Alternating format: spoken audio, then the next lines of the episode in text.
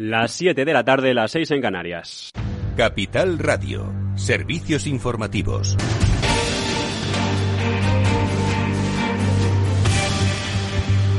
Hola, ¿qué tal? Muy buenas tardes. Efectivos del Grupo de Operaciones de la Policía Nacional se encuentran ya en la capital de Afganistán, en Kabul, para apoyar en las tareas de evacuación que realizan desde el primer día otros 17 compañeros junto al embajador y su segunda en la delegación española en el país centroasiático. Un grupo que tratará de acelerar las labores de repatriación para que antes del próximo martes, el 31 de agosto, todos los españoles y colaboradores con nuestro ejército durante los últimos 20 años, porque después de esa fecha límite, ya lo ha dicho Sky, eh, a Sky News el portavoz de la oficina política de los talibán en Qatar, Shuhai Shahin, no van a ver con buenos ojos la presencia de tropas occidentales en el país. Uh, el presidente Biden anunció esta fecha del 31 de agosto como el final de la presencia de las Fuerzas Armadas estadounidenses en el país y una extensión de este periodo significaría una extensión de la ocupación y no hay ninguna necesidad para ello. Una presencia más allá del plazo fomentaría una futura relación de desconfianza.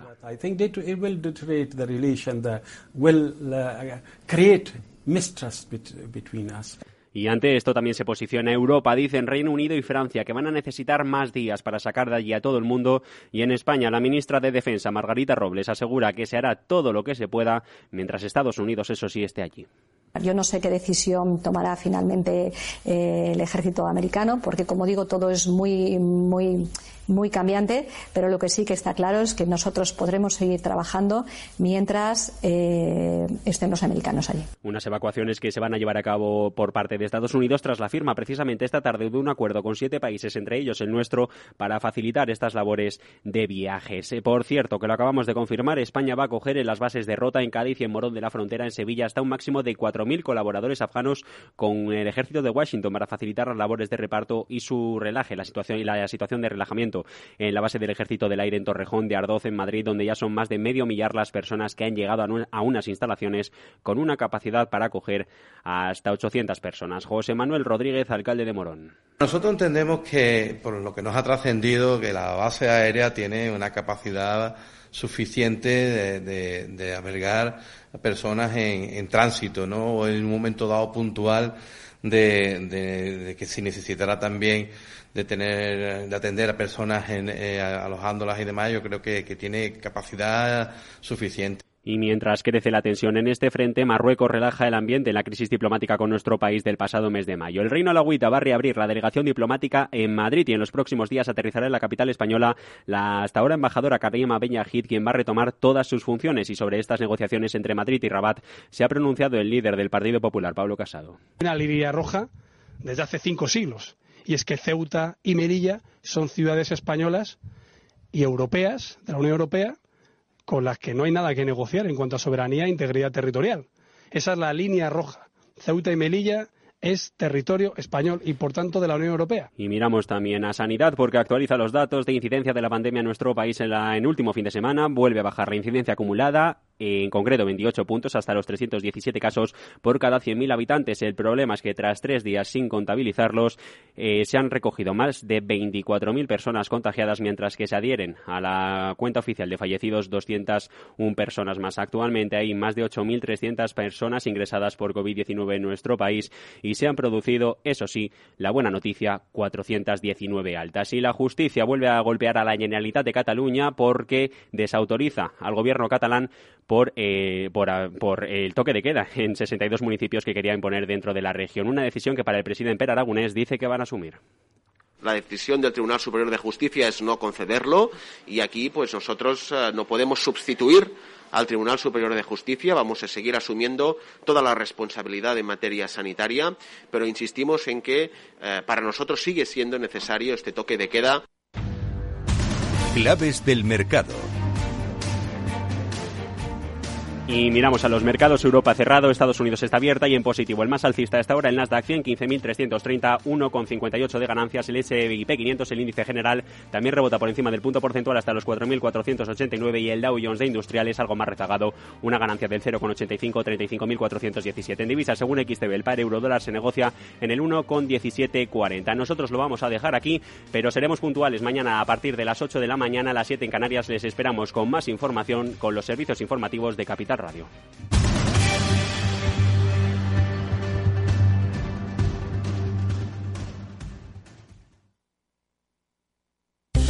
¿Interesado en bolsa? ¿No quieres pagar comisiones? XTB es tu broker. Compra acciones y ETFs en cualquier mercado con 0 euros de comisión hasta 100.000 euros. Abre tu cuenta 100% online en solo 15 minutos. xtb.es. Riesgo 6 de 6. Este número es indicativo del riesgo del producto, siendo uno indicativo del menor riesgo y 6 del mayor riesgo.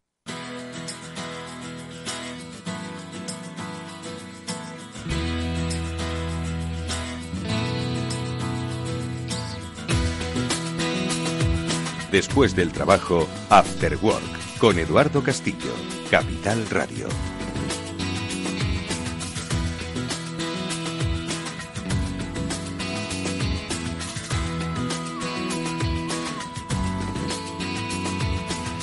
¿Qué tal amigos? Buenas tardes y bienvenidos a este último programa de la temporada. Sí, amigos, el Cyber After Work se va de vacaciones, que no así la, los riesgos de la ciberseguridad por eso recomendamos, como siempre, que no dejéis de escuchar los podcasts que de este programa tenéis, no solo en la página web de Capital Radio, sino en las diferentes plataformas de podcasting y que Pablo Sanemeterio se ha encargado fiel y disciplinadamente de ir recopilando uno tras otro. Nos vamos de vacaciones, pero lo vamos a hacer, como siempre, con buena recomendación, porque precisamente en las vacaciones es cuando nos relajamos y cuando nos relajamos es cuando bajamos la guardia. Y si bajamos la guardia, y eso lo saben los malos, es cuando pueden venir los problemas.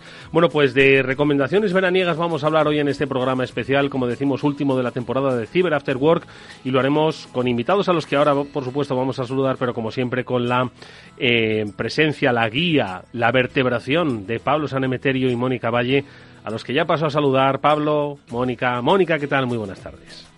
Hola, muy buenas tardes a todos. Terminamos esta temporada hablando mucho sobre ciberseguridad y poniendo también el foco y el objetivo en la siguiente temporada que va a venir seguro que cargada de novedades. Buah, cargada de noticias, sin lugar a dudas. Hoy no vamos a tener noticias porque, en fin, eh, va a haber muchas que vamos a contar en cuanto volvamos del verano, muchas que vais a leer sin duda alguna durante este receso eh, radiofónico que vamos a tener.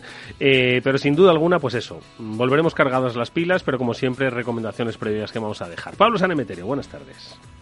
Buenas tardes, Eduardo. Buenas tardes, audiencia. Y como bien dices, ya tenemos muchas noticias de las que hablar de este año, que hemos tenido un montón de información, un montón de casos de los que nos deben hacer reflexionar y un montón de invitados que nos han, nos han ayudado a ver la ciberseguridad desde su punto de vista.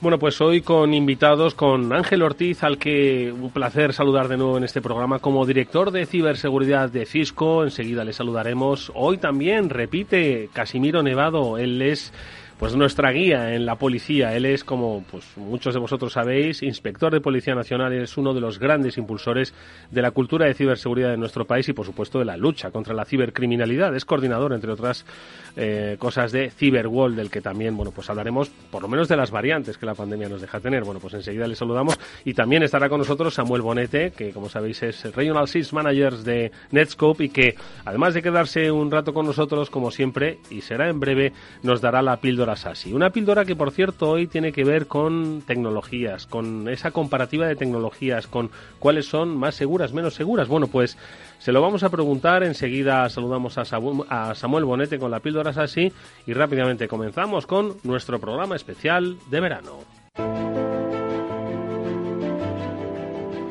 Samuel Bonete, ¿qué tal? Muy buenas tardes, amigo. Bienvenido. ¿Cómo estás? Pues muy bien, ¿qué tal Eduardo? ¿Cómo estáis? Pues encantado de que participes con nosotros como siempre, no solo con esta píldora que nos culturiza, que nos enseña, que nos abre un mundo a través de la nube sobre las opciones, posibilidades de trabajo que da, pero también sobre los riesgos, ojo, y cómo protegernos de esos riesgos. Y además que te quedes en este programa especial, Samu. Pero hoy has elegido un tema interesantísimo que muchos quizás no conocen y que bueno, yo creo que es muy interesante hablar de cómo lo llama Garner el cuadrante mágico, Samu. es, buen, punto, es buen punto. El cuadrante mágico, que, para nosotros que estamos todo el día hablando de temas de ciberseguridad, pues, pues estamos ya más que acostumbrados ¿no? a oír el palabra del el Magic Quadrant de Garner o el Magic Quadrant pues de Gartner para cierta tecnología, pero la gente que igual no está tan en el día a día como nosotros les sorprende un poco, ¿no? Que es esto del, cuadrante mágico. Bueno, empecemos si queréis rápidamente, ¿no? Contando qué es Gartner. Gartner es una empresa, son unos analistas que hacen investigaciones, researching, consultoría para grandes empresas sobre cuáles son las tendencias del mercado, las tecnologías que merece la pena seguir, las tecnologías que están más maduras, que tienen más visión, que tienen más capacidad de ejecución o de influenciar el mercado en diferentes áreas. Y estas áreas pueden ser de todo tipo. Puede ser sistemas, almacenamiento, proveedores de cloud, proxies de navegación, tecnologías de SD-WAN, firewall. Y para cada evaluación que hacen dentro de una tecnología distinta, lo que elaboran es ese cuadrante mágico, ¿no, Edu, que tú comentabas? Pues, ¿En qué consiste el cuadrante mágico? Si tú al final estás evaluando proveedores de seguridad en la nube, o estás evaluando tecnologías CASB, o estás evaluando proxies de navegación. ¿Cómo dices que, es mejor, que es peor? Pues lo que hace Gartner es plasmarlo en un cuadrante. Un cuadrante que, si nos lo imaginamos, es un cuadrado partido en cuatro trozos. De manera que cada esquina representa un valor de cómo de madura es la tecnología, el eje de las X habla de qué visión tiene la empresa, cuanto más a la derecha es que la empresa o la tecnología que estás evaluando tiene más visión y el eje vertical, el eje de las Y, habla de la capacidad de ejecución de la empresa. Es decir, si la empresa está bien implantada en el mercado, tiene mucha cuota de mercado, es capaz de ejecutar lo que promete, su visión, de forma que lo podéis imaginar, ¿no? Si tienes mucha visión y mucha capacidad de ejecución, vas a estar situado en el cuadrante superior derecho. Ese cuadrante superior derecho es lo que Gartner llama los líderes de una tecnología. hablamos de proxies, pues los líderes de proxies. Hablamos de SD-WAN, pues los líderes de SD-WAN, los que están en ese cuadrante superior derecho. Desde al final, fíjate que los cuadrantes han ido apareciendo y desapareciendo, ¿no? Según ha ido evolucionando el, mercado.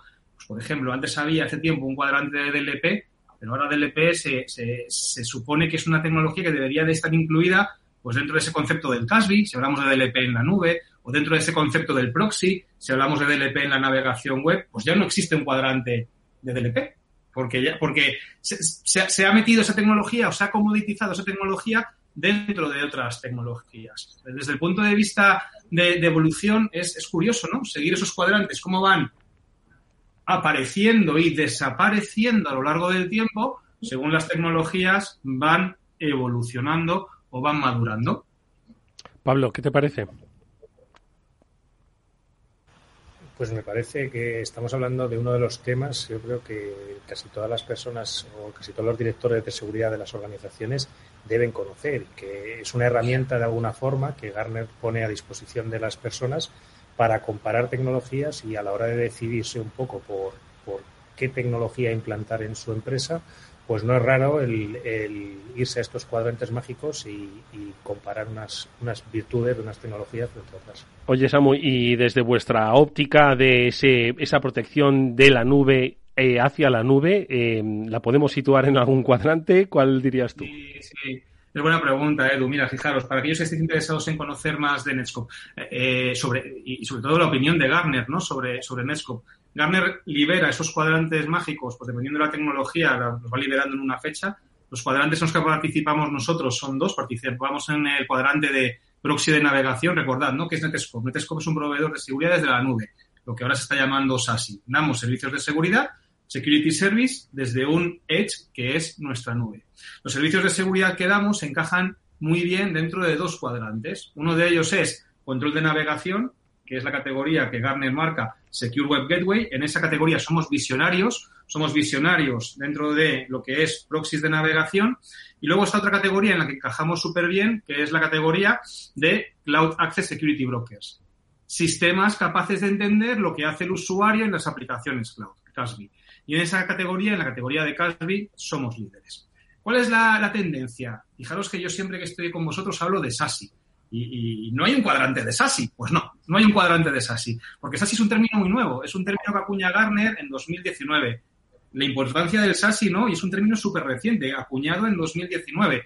Entonces, ¿qué es de esperar? Bueno, lo que es de esperar es que acabe apareciendo un cuadrante de SASI en corto plazo. ¿Y ese cuadrante de SASI qué debería de aglutinar? Pues debería de aglutinar el cuadrante de proxy, con el cuadrante de Casby, porque al final lo que estamos haciendo dentro de ese primer paso hacia un Security Service Edge es consolidar navegación, consolidar control de las aplicaciones cloud y acceso remoto en una plataforma única. Así que esperamos que, no sé cuándo, en breve, dentro de un año, dentro de dos años, pero en breve, varios de los cuadrantes que existen ahora mismo con tecnologías como proxy, tecnologías como Casby, tecnologías como acceso remoto, acaben convergiendo en un nuevo cuadrante que deberá sacar Garner, que sea un cuadrante de SASI o un cuadrante de Secure Access Service Edge o, igual solamente de Service Edge, no lo sabemos, de los servicios de seguridad que se prestan y se consumen desde la nube. Pero esa es la tendencia.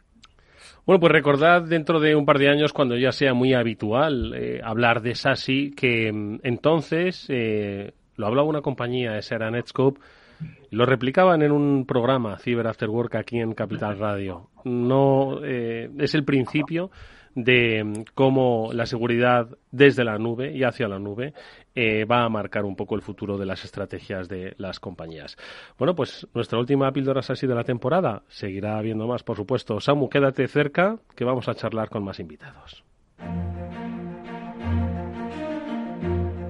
Lo decíamos al principio, vuelve por este estudio Ángel Ortiz, director de ciberseguridad de Cisco. Ángel, ¿qué tal? Buenas tardes, un placer saludarte de nuevo en este tardes. Hola, ¿qué tal, Eduardo, Mónica, Pablo? Bueno, ¿y quién nos acompaña también? Eh, vuelve también por este programa. Casimiro Nevado, inspector de Policía Nacional, es coordinador de Cyberwall. Casimiro, igualmente un placer escucharte. ¿Cómo estás? Tardes a todos. Bien, bien. Espero que vosotros todo bien también. Bueno, no sé por dónde empezar, Pablo, Mónica, a saludar, preguntar a nuestros invitados eh, un poco sobre que hagan un balance de menudo año, ¿no? como una película de Scorsese que decía, jo, qué noche, ¿no? que era bastante interesante, ¿no? Que lo que le pasaba a un, a un, a un chico, ¿no? Durante toda la noche, ¿no? Pues esto podríamos decir algo así de joque medio año que llevamos, ¿no? No sé si es un poquito esa reflexión que, pueden hacer. No sé, Ángel, te lo pregunto a ti, ¿eh? Que joque medio año. Pues, pues sí, la verdad es que no, no nos ha dado tiempo a, aburrirnos ¿no? en, en, este medio año y, venimos ya de un año con, con todo el tema de la pandemia, la, explosión del trabajo remoto que, que también ha sido entretenido. Em, yo por, por destacar eh, algunas tendencias que se han venido consolidando eh, a raíz de, bueno, pues que, el trabajo remoto o el trabajo desde cualquier lugar se convirtiera en una costumbre y, y el tipo de, ataques que, que, estamos viendo, ¿no? Yo destacaría eh, dos, dos, fenómenos muy, muy claros. Uno es los ataques de cadena de suministro, eh, como el, ataque de SolarWinds o más recientemente Casella. La pasada semana eh, estuvimos, dedicamos un, apartado especial precisamente por ese informe que había hecho Mónica en BitLife Media, el Casella, ¿verdad? Sí. Exacto. Eh, que básicamente, bueno, pues son, son ataques que, nos pueden entrar no ya por las vulnerabilidades intrínsecas a nuestra empresa, sino por, por aquellos proveedores y, colaboradores que tenemos, ¿no? Y, y, luego el ataque de Colonial Pipeline, donde también se produce un fenómeno que es interesante, que es la traslación del mundo IT al mundo físico, ¿no? De donde al final un ciberataque puede afectar al suministro de, de combustible en, una determinada zona de Estados Unidos. ¿no? Yo creo que son dos tendencias que vamos a ver cada vez eh, más y, bueno, pues por eso eh, nosotros desde Cisco siempre eh, decimos que la ciberseguridad debe ser sencilla, porque es verdad que cada vez parece que los ataques van siendo más complejos, pero tenemos que ayudar a simplificar la seguridad. debe estar en todos los sitios y, no, y, no hay mejor ejemplo que esto. los proveedores eh, o incluso en el mundo de IoT o OT, ¿no? Ya no el mundo eh, eh, puramente, puramente IT. Y debe ser inteligente, debe, debemos ser capaces cada vez más de responder a los ataques de forma automatizada y, de forma inteligente. Y en concreto, además, con, estos ataques que estamos sufriendo, yo mm, creo que esto va a acelerar la tendencia a la implantación de cero tras dentro de las empresas, ¿no? a implantar modelos de confianza cero, donde frente a la situación antigua en la que yo me fiaba de ti basándome en, si eras parte de la red, si tú estabas dentro de mi red, tú habías arrancado una conexión VPN, pues tenías barra libre y yo me fiaba de ti, ¿no? Eh, ahora tenemos que pasar a, asumir que, ese perímetro ha desaparecido, que ya no basta con que seas parte de mi red. De hecho, en el 90% de los ataques eh, hay movimientos laterales implicados dentro de mi red y que además ya no basta con una autenticación pues basada en password y, digamos estándar, ¿no? El 80% de los ataques implican un robo de credenciales. Con, lo cual, con cada acceso a cada aplicación, yo debo verificar eh, si tú como usuario, como, como identidad, ¿no? Que se convierte en el nuevo perímetro, tienes eh, derecho a acceder a esa aplicación, darte los privilegios mínimos para acceder a esa aplicación y además hacer una validación continua de eh, la confianza que te he otorgado en un principio, pero que debo ser capaz de revocártela si veo que estás haciendo cosas raras o, si hay cualquier señal de alerta. Yo creo que muy interesantes las reflexiones de Ángel eh, resumen algo importante, que es son cosas que ya habían pasado, es decir, no es nuevo. Lo de Casella no es nuevo, lo de Colonial tampoco era nuevo, pero la magnitud, la dimensión y la repercusión que han tenido yo creo que marcan un antes y un después, ¿no? Y efectivamente no solo los vamos a ver replicados, sino que ya la gente le ha hecho pensar. A la gente, y estamos hablando de las empresas, a esas empresas que decían, tengo confianza, bueno, porque formabas parte de mi cadena, pero ya no, ¿no? Esa, esa confianza cero. Muy interesante esta reflexión.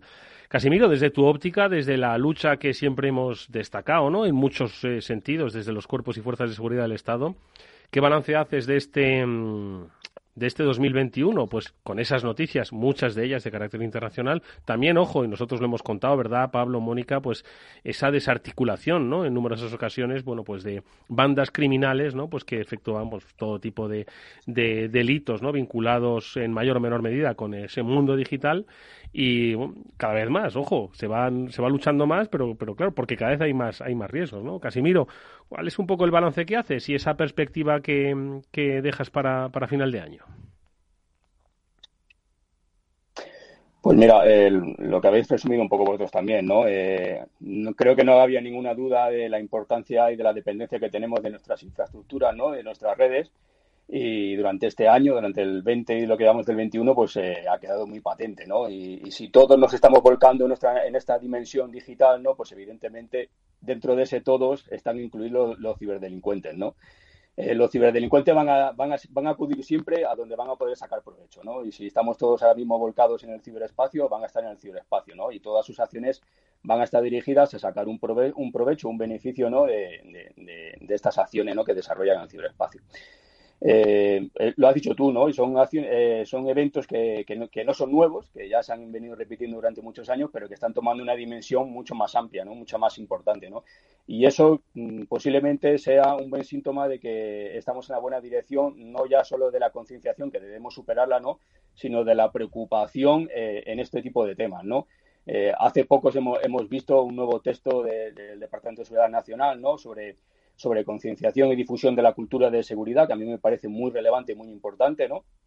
Y en el que nos deja, eh, el que nos deja patente eh, la necesidad de la involucración de todas las personas de que componen la sociedad, ¿no? Esto no es una cosa de los departamentos de, de, seguridad de las empresas o de las fuerzas y cuerpos de seguridad o de los servicios de inteligencia de un país, ¿no? Aquí tenemos que estar todos involucrados, todos los ciudadanos debemos ser corresponsables eh, en la seguridad en el ciberespacio, ¿no? porque es fundamental, porque no podemos tener un policía en cada uno de nuestros dispositivos móviles.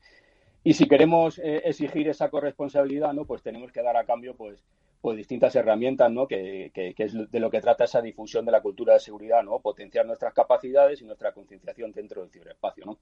Entonces, mm, por resumir un poco muy brevemente y destacar este aspecto, yo que me dedico a la formación, pues eh, creo que ha sido un año muy provechoso en el que hemos lanzado muchas iniciativas en formación, en concienciación y creo que realmente estamos llegando a, las personas ¿no? y, necesitamos llegar al 100% de las personas que, desarrollan su vida en, el ciberespacio también. Le pido a Samu una reflexión rápida también sobre esto, pero con una sensación que me da y es, eh, dicen que el periodismo, lo divertido de esta profesión es que ningún día es igual, ¿no? Todos los días hay noticias diferentes, ¿no? Pues me da un poco la sensación de que eh, ya en esto, con una visión de año en año, este año, 2021, no se parece en nada a, al 2020, tecnológicamente, con las amenazas, con la dirección, con la perspectiva. Es decir, creo que es, es un mundo tan cambiante que exige, pues, tener una permanente renovación, actualización y reflexión sobre las amenazas, sobre las tecnologías. No sé si tú estás de acuerdo, Samu. Yo estoy viendo en mi día a día, Eduardo, y es que es así. O sea, en mi día a día no paramos de hablar con empresas que necesitan transformar su seguridad. Y es que es así, es que, es que lo estamos viendo día a día. Y no tanto por, lo, por las amenazas, los ataques, que son similares ¿no? a los que se venían viviendo anteriormente, sino, sino más por cómo están sus usuarios consumiendo SaaS, consumiendo web y necesitando acceder a recursos internos. Me explico. Venimos de un modelo en el que estábamos muy acostumbrados a estar dentro de la oficina, había un perímetro muy definido, trabajábamos dentro de ese perímetro y, eso ha cambiado radicalmente. Lo ha hecho muy bien Ángel. Ese perímetro ya no existe. Está difuminado, el usuario está en movilidad. Y lo que hace falta es eh, cambiar la forma en la que protegemos la navegación de ese usuario, le damos acceso remoto a ese usuario y, como no, controlamos lo que hace el usuario cuando está yendo las aplicaciones cloud. Porque lo que sí que es un hecho es que en 2021 estamos viendo cada vez más ataques que utilizan la cloud como vector de propagación, ya sea para robar unas credenciales con un phishing en Google, en Microsoft, en AWS, o para dejar un malware en un Dropbox o en un LinkedIn donde la gente no, no, no, está inspeccionando, o comentamos en alguna píldora, ¿no? Para utilizar un Slack o un bucket de AWS como un comando y control de las comunicaciones entre un bot o un ransomware que se ha metido en un PC y, el comando o el control ¿no? Eh, se hace a través de aplicaciones cloud. Lo que es un hecho es que en este 2021 ha habido una explosión de adopción de cloud, el usuario está en movilidad y lo estamos viendo, ¿no? Las organizaciones demandan soluciones de seguridad que sean prestadas como servicio y desde la nube. Y, es que es el día a día nuestro en, en todas las llamadas que hacemos con clientes es un must. Oye, yo quiero algo que se preste como servicio, que se preste desde la nube, que me permita reducir costes de operación, que me permita despreocuparme de tener que andar parcheando concentradoras VPNs, firewall. No, no, yo quiero un servicio de seguridad desde la nube. Y es, una demanda generalizada de muchísimos clientes.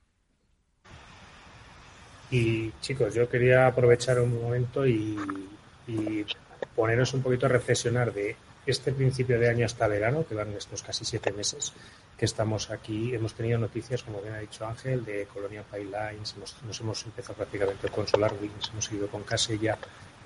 ¿Qué creéis que nos espera en septiembre, a partir de cuando volvamos de, vacaciones? ¿Qué, ¿Cómo creéis que va a continuar la ciberseguridad o las noticias de ciberseguridad? La, invasión extraterrestre la descartamos, ¿no? Porque era lo siguiente. Yo la estaba esperando, la estaba esperando. La invasión extraterrestre era lo, siguiente que tenía que llegar.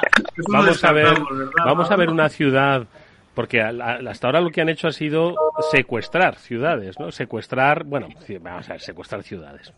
Que exagerado soy también a veces, ¿no? Pero sí secuestrar la operativa de determinadas ciudades pequeñas, ¿no? Eh, ¿Creéis que, no sé, eso de repente dejamos de oír hablar de eso, ¿no? Eh, pero al final lo que ha pasado con Colonial no es nada más que una ciudad conectada, dejar que, pues la operatividad normal, lo que pudo hacer Filomena como fenómeno meteorológico, que lo pueda hacer la ciberseguridad, vamos, la ciberinseguridad, no lo sé. ¿Por dónde va a ir, Ángel? Bueno, pues eh, yo, yo creo que precisamente ese salto del, del mundo virtual al mundo físico, eh, efectivamente lo vamos a ver cada, cada vez más. Y, al final, eh, lo, ha comentado Samu, ¿no? la, seguridad tiene que cambiar porque las empresas están eh, eh, inmiscuidas en un proceso de transformación digital que hace que las amenazas a las que se enfrenten sean, sean diferentes, ¿no? por ejemplo, en la medida en la que también utilizamos más aplicaciones de, de, trabajo, conectividad, productividad remota, pues podemos sufrir ataques de ese estilo. Podemos sufrir exfiltración de datos a través de esas herramientas de colaboración. Podemos sufrir eh, asistentes que se nos cuelen incluso a esas reuniones de colaboración y que no estén invitados y que accedan a información confidencial, ¿no?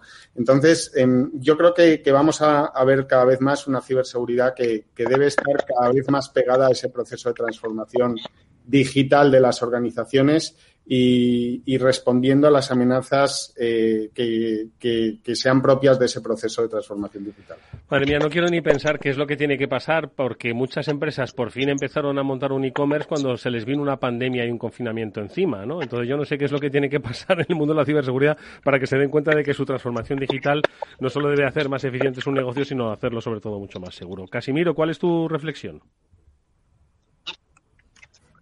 Bueno, yo, yo creo que aquí tendríamos que diferenciar los distintos agentes de la amenaza ¿no? que, nos, que nos podemos encontrar. Evidentemente no es lo mismo eh, un agente gubernamental o una APT con un gran presupuesto ¿no? que un grupo de crimen organizado más pequeño que tenga que, acudir al Crane as Service, ¿no? a, a, a comprar un determinado servicio para facilitar sus acciones tenemos que ser conscientes que, grupos que están a sueldo de gobiernos o agentes gubernamentales y grandes APTs pues tienen unos presupuestos ilimitados y unas herramientas tremendas, ¿no? Entonces esas, esas personas pues son capaces o esos grupos son capaces de llegar a cualquier punto de nuestras redes, ¿no? Y si llegan a cualquier punto de nuestras redes están llegando a cualquier punto de nuestra vida, ¿no? Entonces debemos ser conscientes de las amenazas y, debemos ser eh, capaces de implementar un, modelo, un sistema de inteligencia dentro de, dentro de la ciberseguridad, ¿no? Tenemos que saber a qué nos exponemos, cuáles son los riesgos y amenazas y tendremos que poner las medidas necesarias pensando en cualquier escenario, ¿no? Lo estabas diciendo tú ahora antes de un, secuestro de una ciudad. Pues bueno, pues es, un escenario que debemos contemplar y debemos estar preparados para, para ese tipo de, de incidencia, ¿no? Eh, no me atrevo a, lanzar un pronóstico, pero creo que prácticamente nada de lo que pueda suceder nos sorprendería a ninguno de los que estamos aquí. no, no, solo no nos sorprendería, sino que diríamos, ya os lo dijimos en el programa especial de verano. Mónica. Sí, yo creo que dais en el clavo porque esa es una de las tendencias, ¿no? Que poco a poco, y nos pasa en general con muchas de las noticias y, cosas que, que, vemos en el día a día, ¿no? Tenemos tanta información y nos llegan tantas cosas que al final no nos sorprende nada. En el ámbito de la ciberseguridad nos está pasando igual, que vemos eh, una, un nuevo titular nueva brecha de datos eh, se han filtrado 5 millones de datos de usuarios y nos parece ya normal. 20, 30, 40 ya nos sorprende, ¿no? En el caso de este tipo de ciberataques también. Eso no sé si es bueno o malo, la verdad.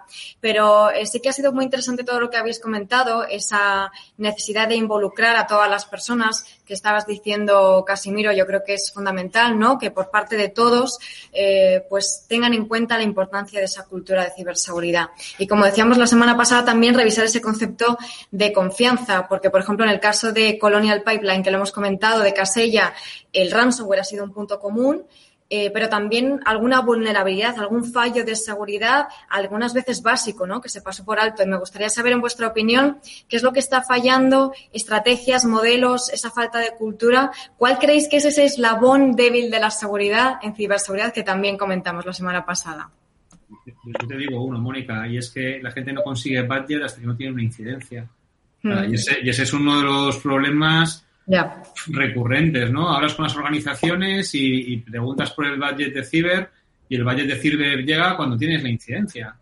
Que no puede ser, ¿no? Entonces así no eres capaz de poner medidas preventivas, no eres capaz de desarrollar con estándares, no eres capaz de pensar en el problema desde, desde mucho antes que suceda. Porque es que por mucho que pienses, no tienes budget para ejecutar. Y de verdad es un tema recurrente. Creo que también toda la aceleración de la transformación, todo el COVID, todo lo que se ha visto eh, que ha pasado últimamente en organismos públicos aquí en España, en, muchas agencias, en muchas empresas, está ayudando a los CISOs a conseguir budget. Pero, pero una de las principales preocupaciones que deberíamos de tener todos y que, echamos en falta es la falta de budget hasta que no tienes un problema. Luego cuando tienes el problema sale el dinero. Pero no debería de ser así, ¿no? Debería de ser de otra forma diferente. Ángel. Sí, yo, yo además de la, de, la falta de, budget, de presupuesto, que, claramente ha, sido uno de los factores que ha lastrado un poco el desarrollo de la seguridad en, España y que, bueno, creo que, que solo parcialmente, pero al menos el, eh, la pandemia y el auge del trabajo remoto y, el ser conscientes de todo lo que dependemos de las tecnologías de la información ha paliado en parte esa, esa falta de concienciación, aunque queda mucho por hacer y desde luego yo espero que los fondos de recuperación de la Unión Europea y, demás eh, nos sirvan también para cambiar un modo, un poco el, modelo productivo del, país y, no perder este tren de la digitalización.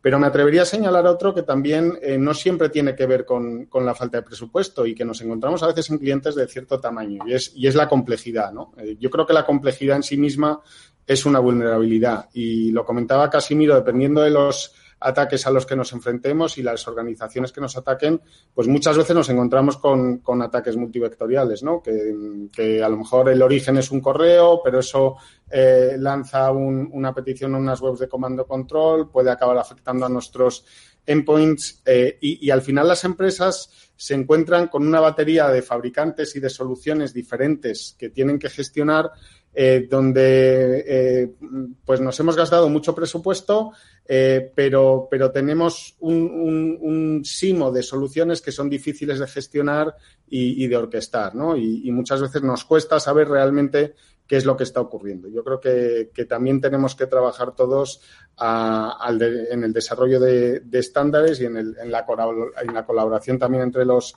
fabricantes y las propias empresas en, simplificar con una aproximación de plataforma pues cómo abordan la seguridad dentro de su propia compañía. Casimiro. O, Pablo, vamos, que habías abierto. Bueno, pues yo, eh, por añadir al, bueno, adelante, al tema del presupuesto, eh, creo que un, error que, detecto muchas veces es eh, la, conciencia de que la transformación digital es algo exclusivamente de tecnológico, ¿no? De implantar una tecnología y ya está. Y eso es un error, ¿no? O sea, que claramente es, la base tecnológica es muy importante, pero también estamos hablando de procesos y, como bien decía Mónica antes, de personas, ¿no? O sea, ya no se trata solamente de tener un gran presupuesto para comprar una tecnología o implementar una tecnología determinada, sino que tenemos que cambiar la cultura un poco de, de las personas y de los procesos dentro de la organización, la institución o lo que sea, ¿no? Y ya no solo mm, no veo que sea un problema o, dónde estamos, o dónde estamos fallando, sino que tenemos que ser conscientes de que estamos en un entorno, en un mundo que está constantemente cambiando, ¿no? Y como bien decía Ángel, es muy complejo, ¿no? Entonces, si no somos conscientes de esa complejidad y de lo que estamos haciendo hoy por la mañana y no sirve hoy por la mañana, por la tarde seguramente no nos sirva, pues ese es el error principal que vamos a cometer, ¿no? Que no, que no somos conscientes del entorno en el que nos estamos jugando, eh, pues prácticamente la vida, ¿no? Pablo. Pues eh, ya hemos estado viendo, yo creo un poco hemos hablado de noticias eh, que, nos, que nos inundan normalmente y, un poco de cuáles son los problemas. Y yo me gustaría preguntarle a los, a los invitados por, quería preguntarles dos cosas. ¿vale? La primera un poco es, eh, a partir de septiembre hemos visto qué noticias nos vamos a encontrar. Yo creo que también una cosa importante es qué novedades tecnológicas creo, creemos que van a llegar a partir de septiembre que nos puedan ayudar a esa protección, que como bien decimos no es solo tecnología, pero si hay algo que nos puedan adelantar, que crean que puedan ser las, las nuevas tendencias en tecnología para, para, proteger las organizaciones. Y otra, esta yo creo que nos va a costar a todos un poquito más, que es buscar o que nos cuenten alguna noticia eh, feliz o algún comentario o algún cliente feliz que hayan tenido entre, entre sus eh, organizaciones que le hayan dicho, oye, pues hemos conseguido para este ataque, hemos conseguido detener, porque como siempre hablamos de, la parte negativa, de que nos han entrado, de que nos han hecho, ahora ponerle un poquito el, lado positivo, es donde hemos, donde hemos triunfado y donde lo hemos hecho bien. Si quieres empezar tú, Samu. Venga, arrancamos, arrancamos con, con donde hemos triunfado, que esa nos gusta muchísimo. Fijaros que una cosa en la que yo me siento particular, yo estoy muy contento, ya sabéis todos, de, estar en Netscope. Para mí es, es una compañía innovadora, eh, con el mensaje que tenemos de seguridad como servicio desde la nube, poder controlar la navegación, entender las aplicaciones cloud, del acceso remoto, todo en modo suscripción. Pero yo fíjate que una de las cosas que más me gusta cuando hablo con, con los clientes de Netscope es que les damos la capacidad de ver lo que pasa donde antes no, no eran capaces de ver nada. Eh, saber qué hace un usuario dentro de un Office 365, que, en qué Teams está, qué tipo de información comparte, qué tipo de datos, poder bloquear un malware que entra a través de un Slack o, un código fuente propiedad intelectual de la empresa que se va a un GitHub. Todo ese tipo de control a bajo nivel de lo que pasa en las aplicaciones cloud eh, es una pasada y nos lo dicen los clientes. Tenemos muchísimos clientes en el sector bancario, en el sector legal, preocupados por, por la protección del dato, por entender los datos. Y cuando hablas con ellos y te dicen, José Samuel, desde que tenemos Netscope somos capaces de ver lo que pasa en SaaS, de ver lo que hacen los usuarios en las aplicaciones cloud, de proteger la navegación del usuario con independencia de dónde esté el usuario.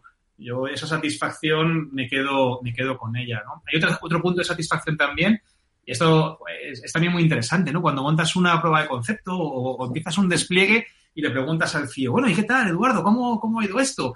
Y te dice Eduardo, tío, pues mira, te voy a decir la verdad, está yendo tan bien, tan bien, tan bien, que la gente no me ha llamado para quejarse de nada. O sea, que normalmente cuando, cuando haces una implantación de una tecnología de seguridad o una prueba de concepto, siempre tienes gente que se queja, ¿no? De las cosas. Dice, pues mira, está yendo bien, tan bien, que tengo a la gente navegando segura. Sé lo que hacen en Office 365. Acceden al Oracle desde su casa sin levantar la VPN. Dice, y no se ha quejado nadie. ese tipo de, de comentarios, pues indica que lo estamos haciendo bien, ¿no? Que estamos consiguiendo ser, es el objetivo de la seguridad, ¿no? Poder dar seguridad de forma transparente al usuario sin impactar el rendimiento y sin impactar la experiencia del usuario. Esos comentarios para mí son súper satisfactorios, ¿no? Cuando te llegan de, pues, responsables de seguridad, de CIOs, de CISOs de, compañías, de muchos tipos de compañías distintas.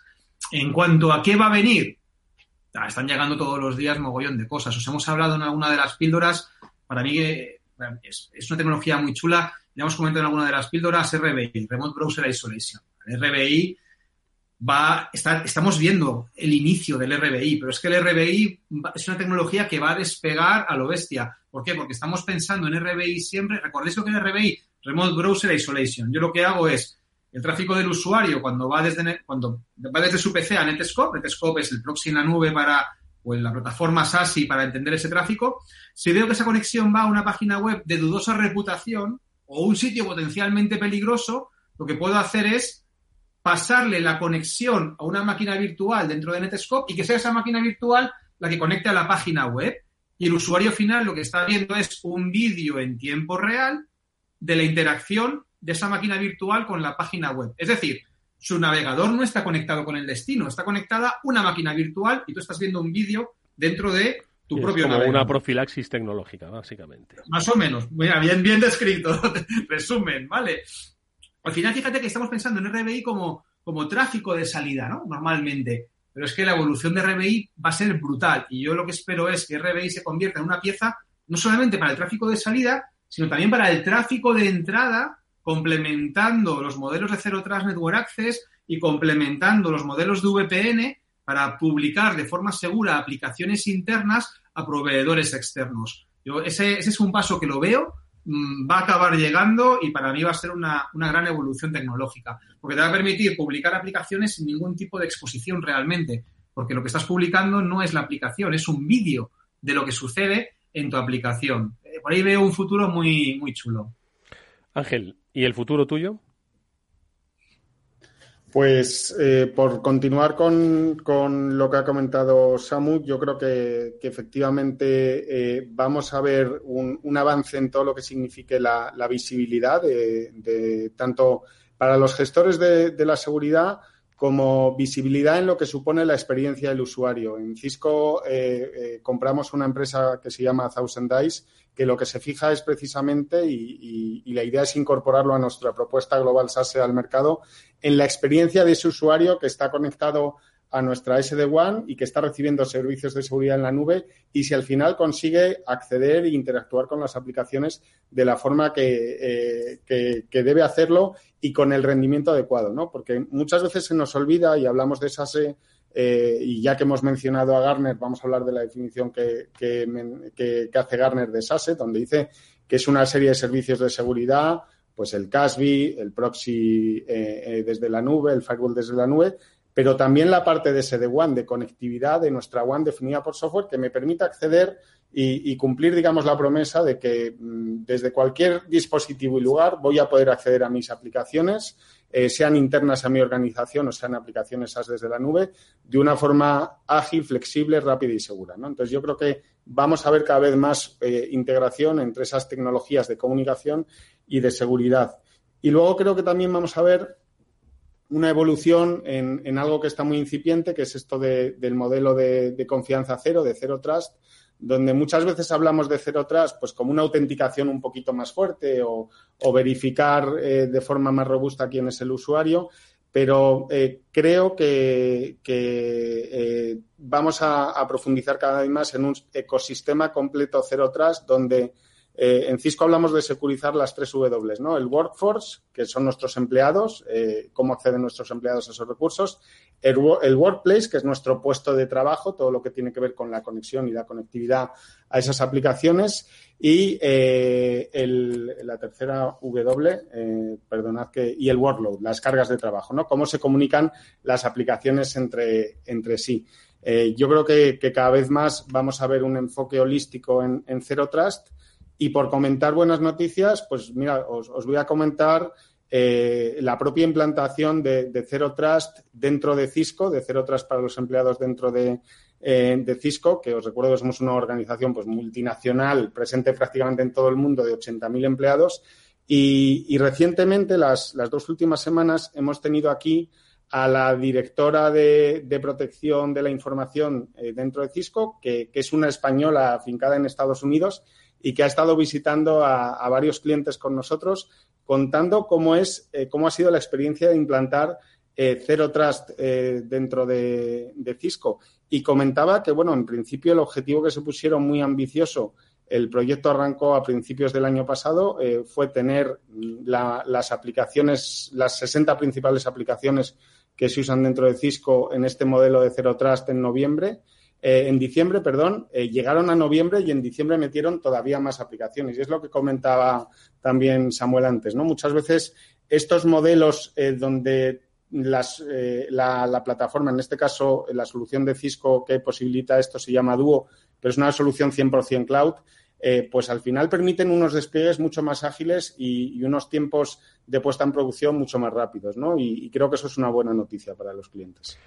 Bueno, pues eh, yo creo que buenas noticias y futuro es algo que también vamos a comentar con eh, Casimiro Nevado, porque, como decíamos al principio, él es uno de los responsables de eh, pero que era un encuentro físico y que obviamente por las circunstancias de la pandemia pues tuvo que verse aplazado. De ahí hemos eh, transformado al proyecto Cyberwall. Es un encuentro online para el que, si no me equivoco, Mónica, y ahora nos lo contará Casimiro con detalle, pues ha habido una reacción eh, que, yo creo que da mucha esperanza sobre esa cultura de ciberseguridad que quiere haber, que quiere imponerse en nuestro país, ¿no?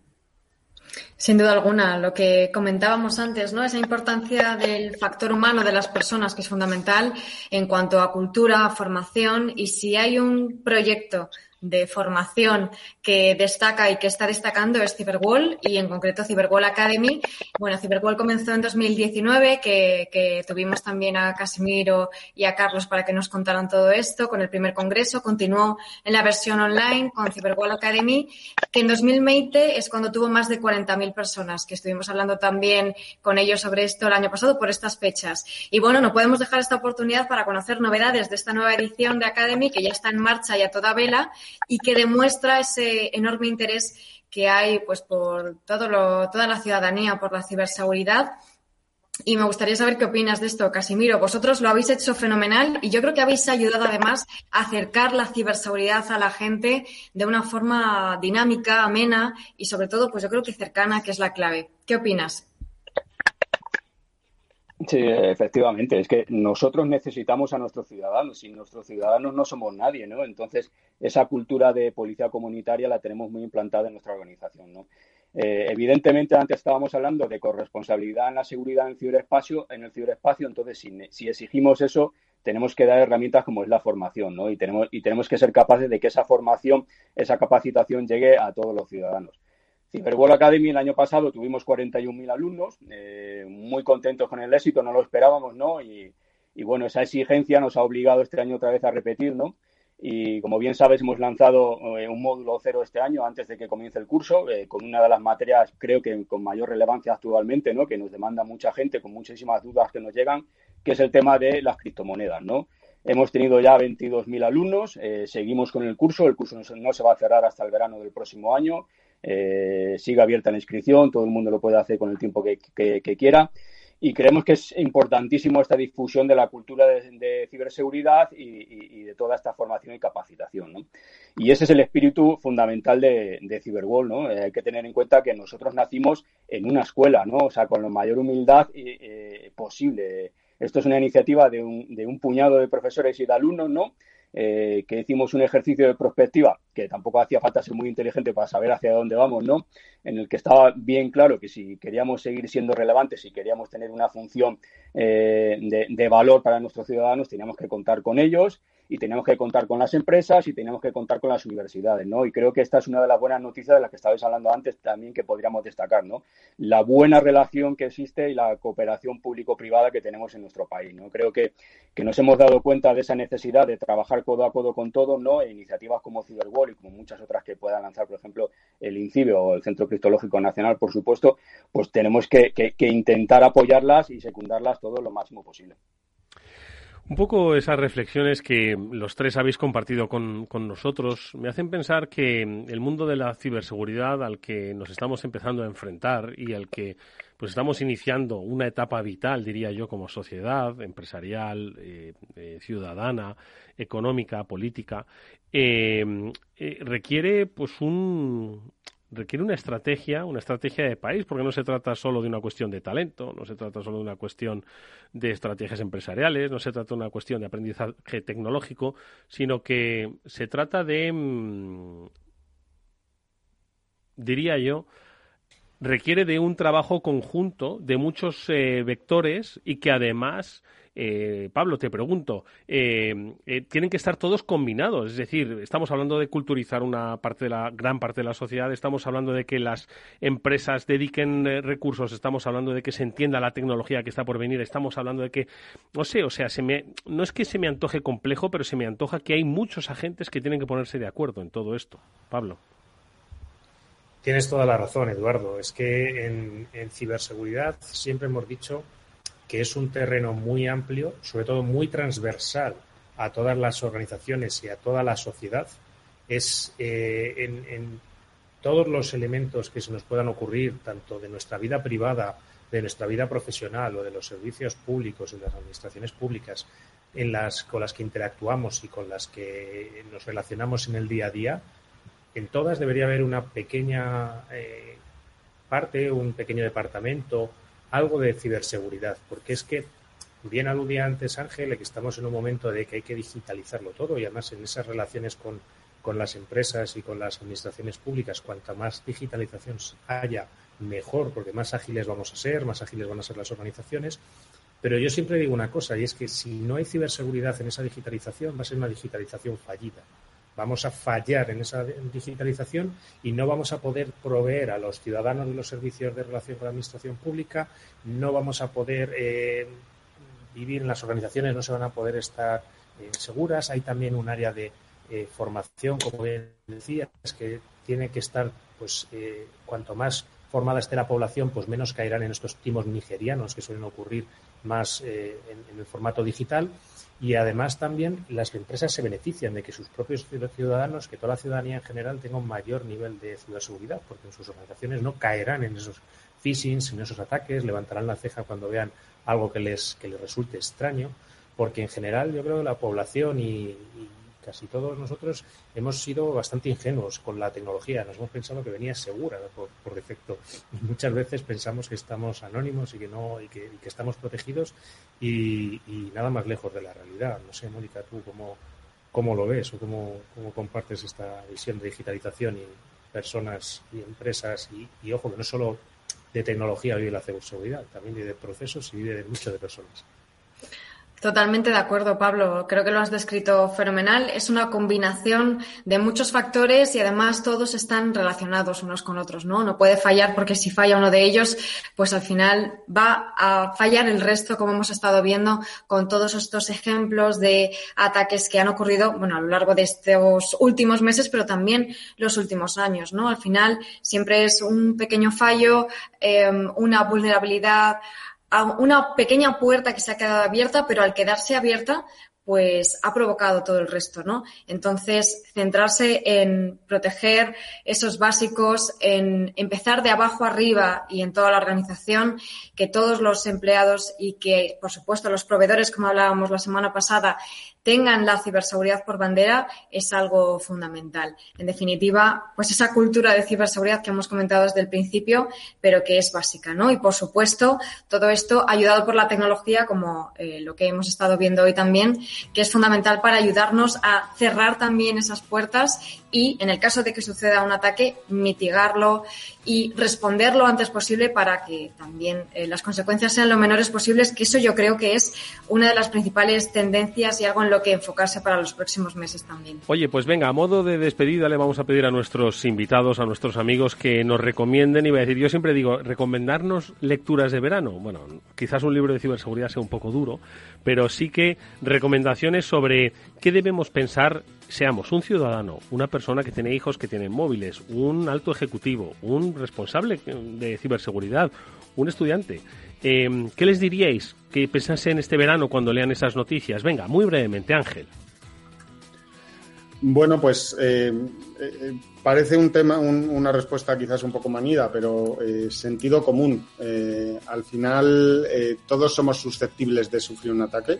hay, que, hay que ser conscientes de que cualquiera, mm, precisamente porque no se requieren ya tantos medios para lanzar un, un ataque, entonces cualquiera de nosotros podemos ser víctimas de un, de un ciberataque y, bueno, pues eh, eh, no, no, hacer caso de aquello que nos parezca algo raro, ¿no? Eh, si de repente recibimos un mensaje del banco que no esperábamos o, cualquier mm, cosa que nos haga saltar un poco las, las alarmas y nos parezca normal, pues verificar y, no fiarnos.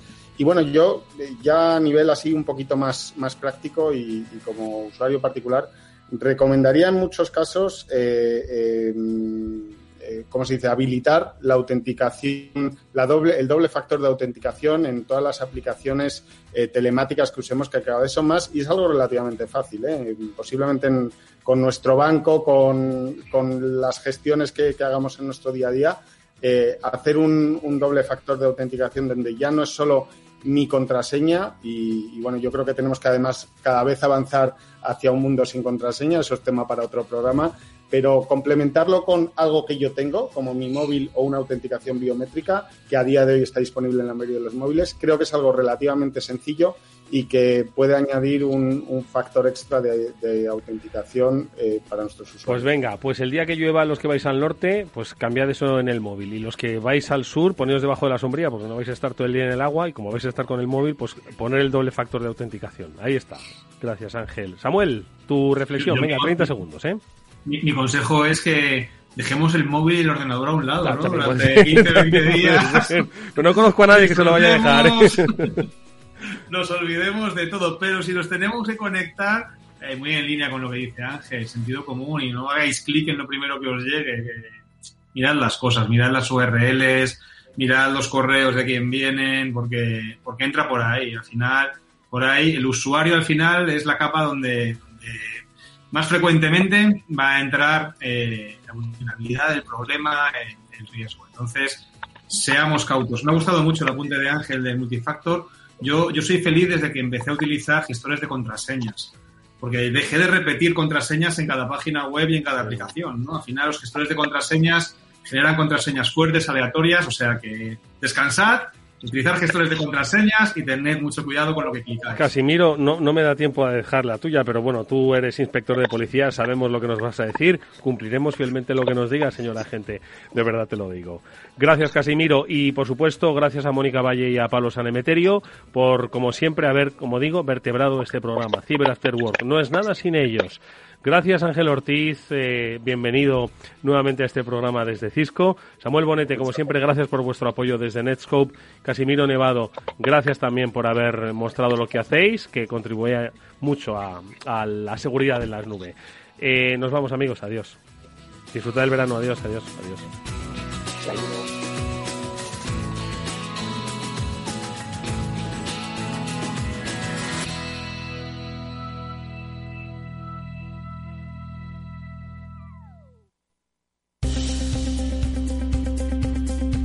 ¿Te sientes atraído por invertir pero no sabes por dónde empezar? XTB, el broker líder en el mercado europeo con más de 300.000 clientes, pone a tu disposición la mejor oferta del mercado. Cero comisiones en la compra y venta de acciones y ETFs de todo el mundo, hasta 100.000 euros mensuales.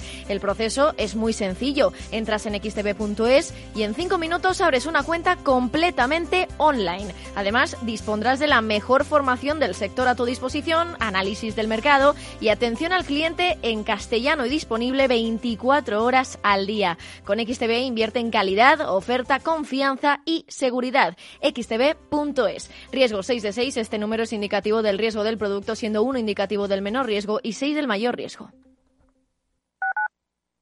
Escuchas Capital Radio, Madrid 105.7, la radio de los líderes. Gráficas Naciones. Más de 50 años de experiencia en el sector de las artes gráficas. Apostamos por la última tecnología tanto en impresión offset como en digital y gran formato. Realizamos todo tipo de impresión. Tarjetas de visita, folletos, libros, vinilos, decoración y montaje de stands. Más información en el 91 629 2145 o en gráficasnaciones.es. En el balance nos preocupamos por nuestros hijos, por su vinculación con el mundo de Internet y las redes sociales, y analizamos sus riesgos de la mano de Pilar Rodríguez en Familias Enredadas, todos los lunes a las ocho y media de la tarde en el balance, Capital Radio. Capital Radio, la genuina radio económica.